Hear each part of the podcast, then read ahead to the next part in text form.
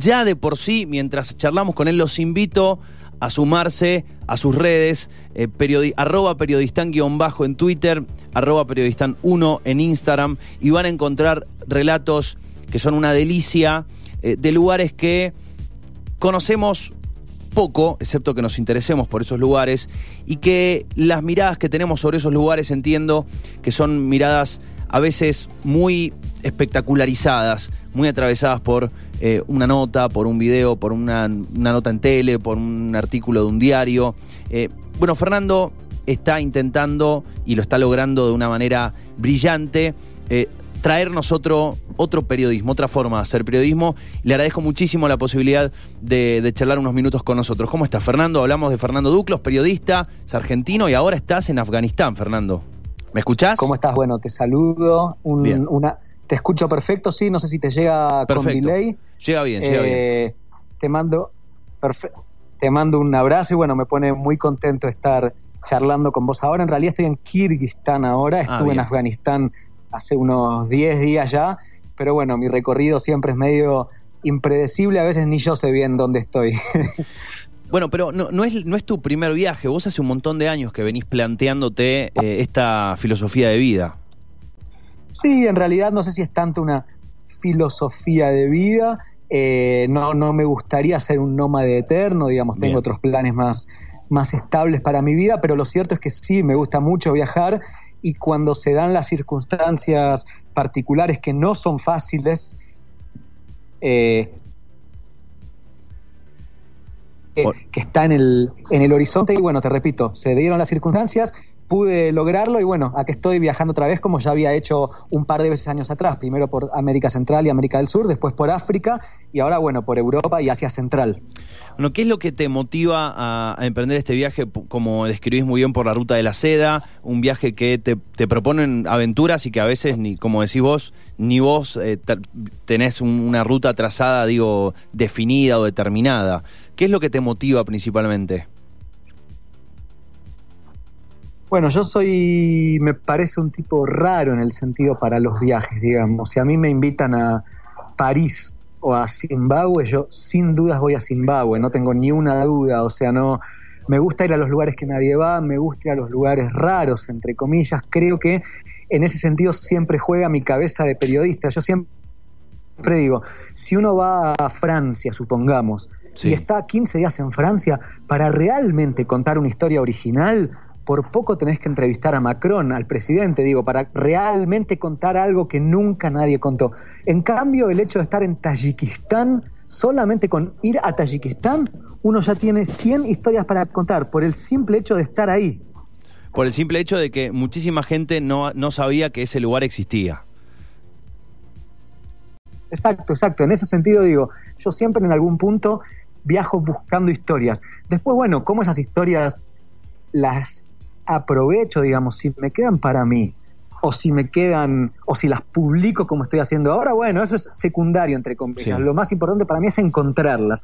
Y en ese sentido, bueno, como te digo, si yo estoy en Burundi, en Tayikistán o en Somalia, solamente por entrar a un supermercado ya tengo la historia. ¿Cómo son los supermercados de Burundi? en cambio, te repito, si estaba en un país en el que todo el mundo conoce, bueno, mi cabeza de periodista es más difícil realmente encontrar algo novedoso, algo que a la gente le pueda interesar.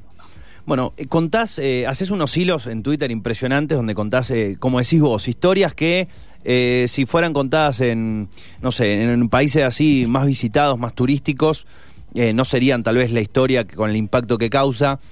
Me, interesó muchísimo, por ejemplo, uno de los últimos hilos que, que publicaste sobre el último judío, el único judío viviendo en la región donde estuviste visitando antes, y es impresionante también el relato que haces y esas historias como eh, la manera que tenés de contarlas.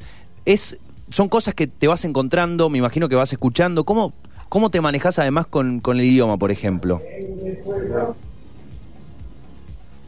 Bueno, respecto a las historias, creo que, a ver, yo no considero que tengo ninguna habilidad especial, sinceramente, pero evidentemente a veces me doy cuenta que tengo el oído afinado. Después de tantos años de, periodismo, a veces alguien dice una cosita y ¡pac! se me prende el, se me prende el radar. Por ejemplo, la historia del judío, eh, es el último judío que vive en Kabul, en Afganistán, un país 100% islámico, o digamos 99,999 por este hombre. Y nada, yo estaba hablando con un amigo afgano, hablando de cualquier cosa, digo, imagínate que no soy periodista tampoco las 24 horas del día y tampoco soy viajero las 24 horas del día. A veces uno piensa, uy, está buscando historias todo el día. No, tengo una vida completamente normal dentro de la anormalidad en la que estoy viviendo. Bueno, estaba hablando con un amigo y me dice, no, porque vos sos el tercer turista que conozco. El primero que conocí vino particularmente a ver a un judío que vive en Afganistán. Tac. Dije, wow se me prendió el radar, ya escuché judío Afganistán, después no, no, le pregunté nada más, pero apenas volví a casa lo primero que hice me metí en Google, judío Afganistán, tac, y encontré la historia, digo. En ese sentido muchas historias me encuentro, muchas aparecen y otras es simplemente eso, estar con el oído atento, ver alguna cosita que nadie vio y después, bueno, tratar de contarlas lo más amenamente posible, porque lo cierto es que no a todo el mundo le interesa Afganistán, no a todo el mundo le interesa mi viaje, entonces bueno, trato de que al menos a la gente le pueda resultar ameno como historia en sí. Bueno, es eh, eh, interesante, digo, mucho conocemos de estos países por noticias que salen, que no necesariamente y casi nunca son noticias buenas, en general están relacionadas con algún conflicto bélico, y no son países, como decías vos, o decías, entre comillas, raros, no son países por ahí más tan familiares para nosotros, son más exóticos, o tenemos miedo de ir a esos lugares, o el mundo determinó que no nos debería llamar la atención ir a esos lugares.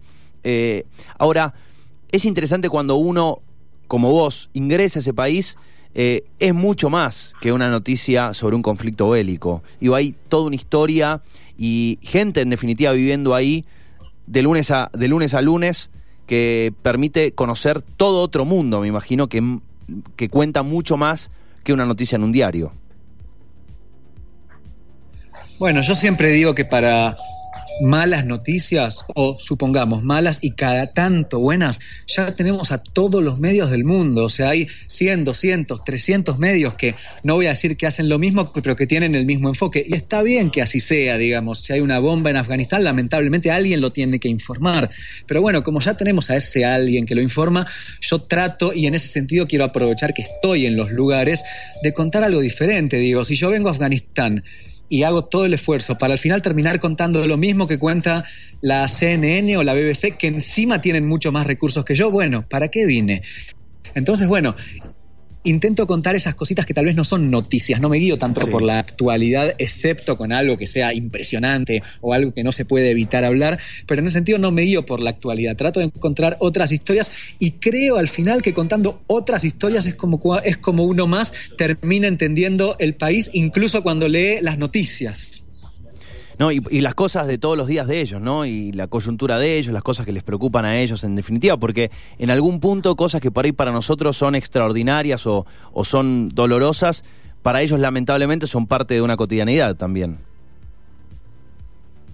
Sí, a ver, viajando como, como tengo la suerte de hacer, me considero un, un, privilegiado en poder hacer lo que estoy haciendo, uno se da cuenta que al final lo que mueve al mundo es más o menos siempre lo mismo, digamos, eh, las ganas de compañía, las ganas de encontrar a alguien con quien estar junto, eh, el sustento económico, eh, ciertos placeres, digamos. Después, bueno, cada sociedad a esas a esas palabras les pone nombre y les pone les da una materialidad, digamos. Hay gente, hay países que encuentran el placer en tener dos televisores por cuarto y hay países en donde la gente encuentra más el placer en juntarse a tomar el té, pero más o menos lo que nos guía es lo mismo. Entonces, en ese sentido sí, digo, uno puede leer que todos los días hay bombas en Siria o que en Irak se cayó un departamento, pero incluso si pasa eso, a la gente que no la afectó la bomba en, el, en, un sentido literal, es decir, que no la hirió la bomba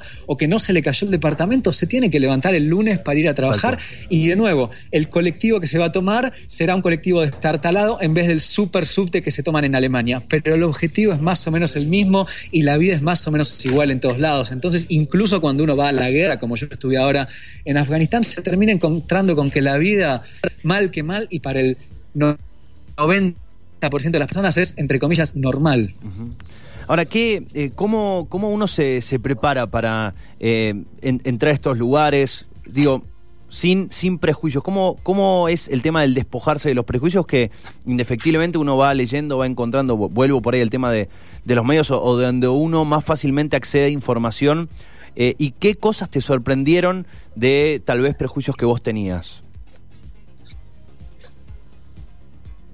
Bueno, respecto a prejuicios que yo tenía, por suerte, y después de haber viajado ya por África, por ejemplo, que es, que es otro continente terrible que lo pone a uno en un lugar de otra vez cuestionarse todo, creo que prejuicios ya me quedan pocos. Eh, pero bueno, lo que decís vos es cierto, digamos, toda la información que consumimos está mediada por nuestra mirada occidental. Nos guste o no, digo, consumimos un medio que consideramos de derecha o un medio que consideramos de izquierda o un medio que consideramos, entre comillas, apolítico, todos están igual mediados por nuestra forma de entender el mundo occidental.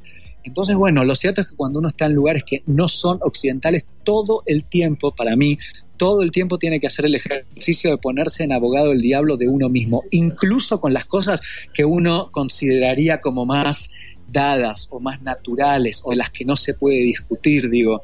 Para mí la libertad es esto y yo creo que para todo el mundo la libertad es esto. Bueno, es tan así, digo, si a un, si a un islámico, si a un niegan la posibilidad de rezar, le están negando su libertad y sin embargo eso yo antes no lo consideraba. Entonces digo, todo el tiempo hay que ponerse en, en abogado del diablo de uno mismo, aunque duela a veces, y aunque uno se encuentre pensando cosas súper políticamente incorrectas o cosas que no debería pensar.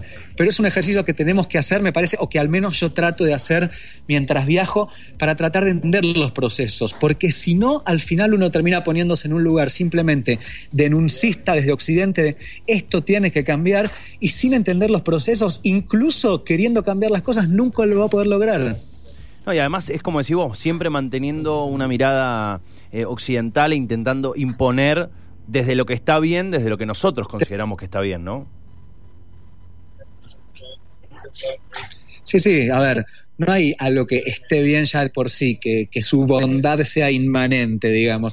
Nosotros creemos que esto está bien y así actuamos en consecuencia, pero hay otras personas que no creen que eso está bien. Después, bueno, lo asociamos y alguna visión gana, otra no, eso sucede ya en la prehistoria, desde que, desde que el ser humano existe. Pero bueno, creo que está bueno poder ponernos en el lugar del otro sin por eso abandonar el lugar de uno mismo. Digo, yo soy muy consciente de que mi mirada es occidental, de que soy un privilegiado, de que incluso si me pongo en el lugar de la persona que está vendiendo naranjas en una terminal de ómnibus, mi vida no es la de él, porque yo voy a poder seguir viajando al otro día y él tiene que trabajar, porque yo tengo un pasaporte y él no, porque yo tengo a mi familia esperándome y él no sé, digo, sin perder el lugar en el que uno está, tratar de generar empatía y ponerse en el lugar del otro. Creo que al final así es como terminan saliendo las mejores crónicas, me parece.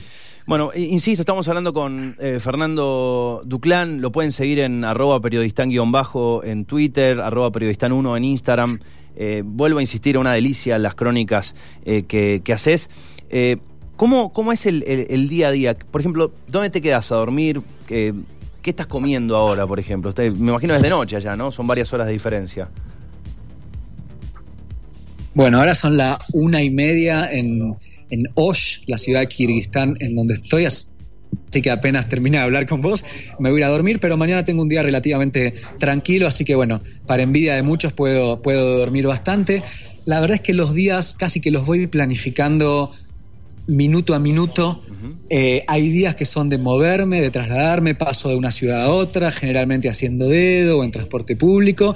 Esos días al final termino muy cansado y te diría que no hago turismo, entre comillas, sino que simplemente me transporto, me, muevo de un lugar a otro. Hay otros días que, bueno, que se hago un poco más de turismo, me interesa ir a algún lugar, sacar fotos, etcétera.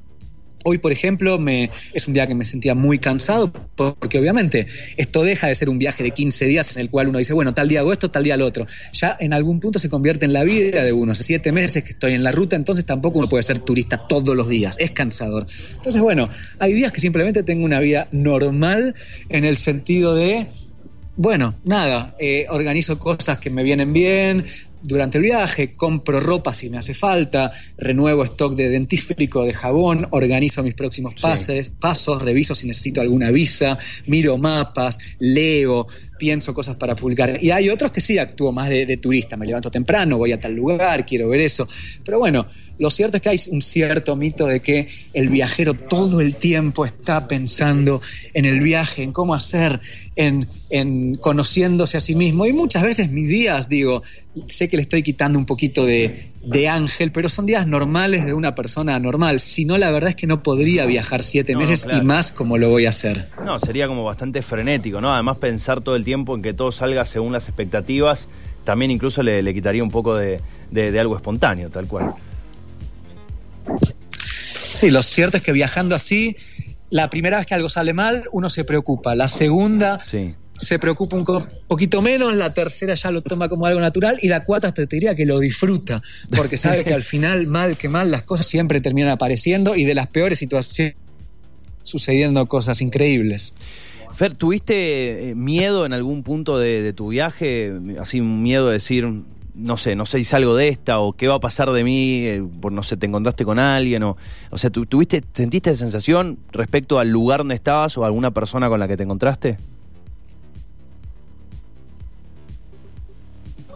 No, no, no, en, ningún momento tuve miedo, la verdad, obviamente los primeros días que estuve en Kabul, en Afganistán, que es el lugar más, entre comillas, peligroso en el que estuve, si bien no sentí ningún peligro, estaba muy tensionado, digo, es una capital en la que puede explotar una bomba en cualquier mo- momento, entonces, bueno, obviamente sabía que eso podía suceder y trataba de no pasar tanto por lugares eh, gubernamentales o por blancos fa. En ese sentido estaba tenso. Además no me animaba a estar solo porque, bueno, es un país en el que directamente los turistas no van.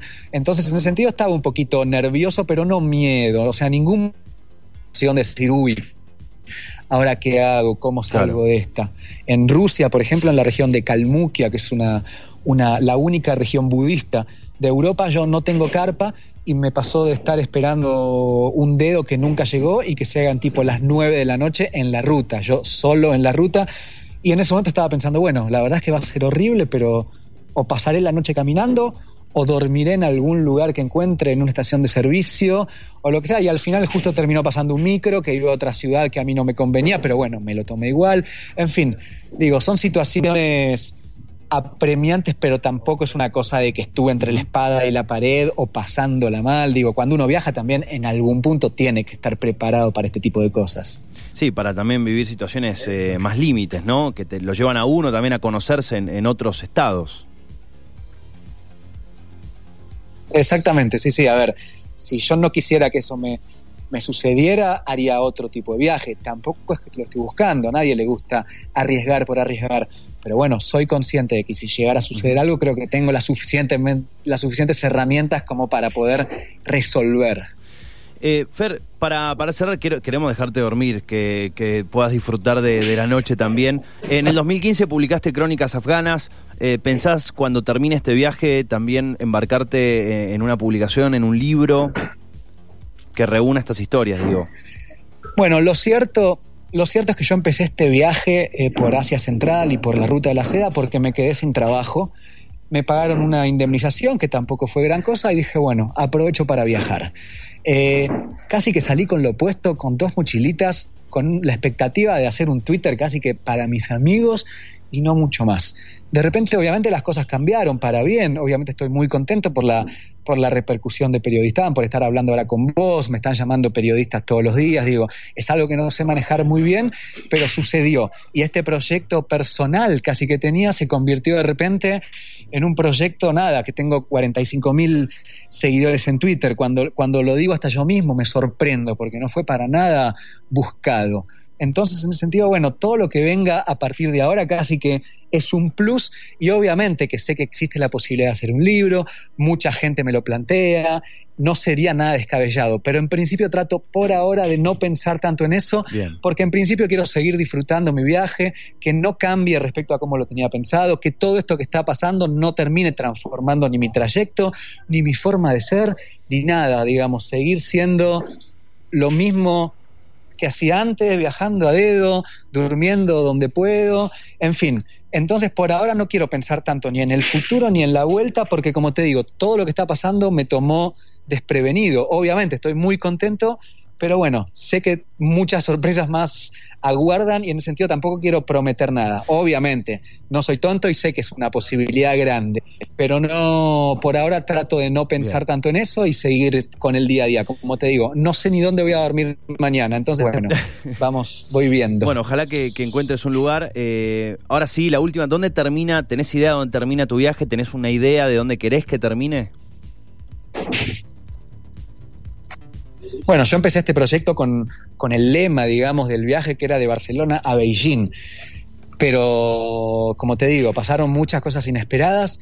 Sé que quiero llegar a China, pero no sé muy bien ni cuándo, ni cómo, ni en qué condiciones, nada. Eh, así que en principio, como te digo, mi próximo gran objetivo es saber dónde voy a dormir mañana y como país sí, le tengo muchísimas ganas a Irán, que es donde lentamente me voy aproximando. Pero después todo lo que venga después, bueno, el tiempo dirá.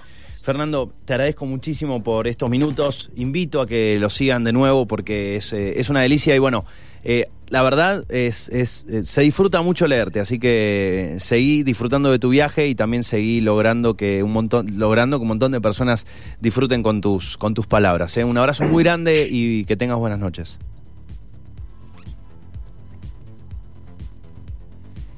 ¿Se nos cortó? Parece que se nos cortó. A ver. Fer, ¿estás por ahí? Fernando, mm, me parece que se nos cortó. Sí. sí, la red es mala. Pero igual se la rebancó. Se bancó la red. Sí, sí, sí. sí. Hablamos una bocha. Bueno, eh, me parece que se cortó. Vamos a intentar reconectar. Ahí está. Ahí está. Se Mira, se, se cortó todo, Fer. Se cortó todo, se desconectó. Pero bueno, en principio, desearte buenas noches y, muchos éxitos en lo que. en toda la aventura que te queda por delante.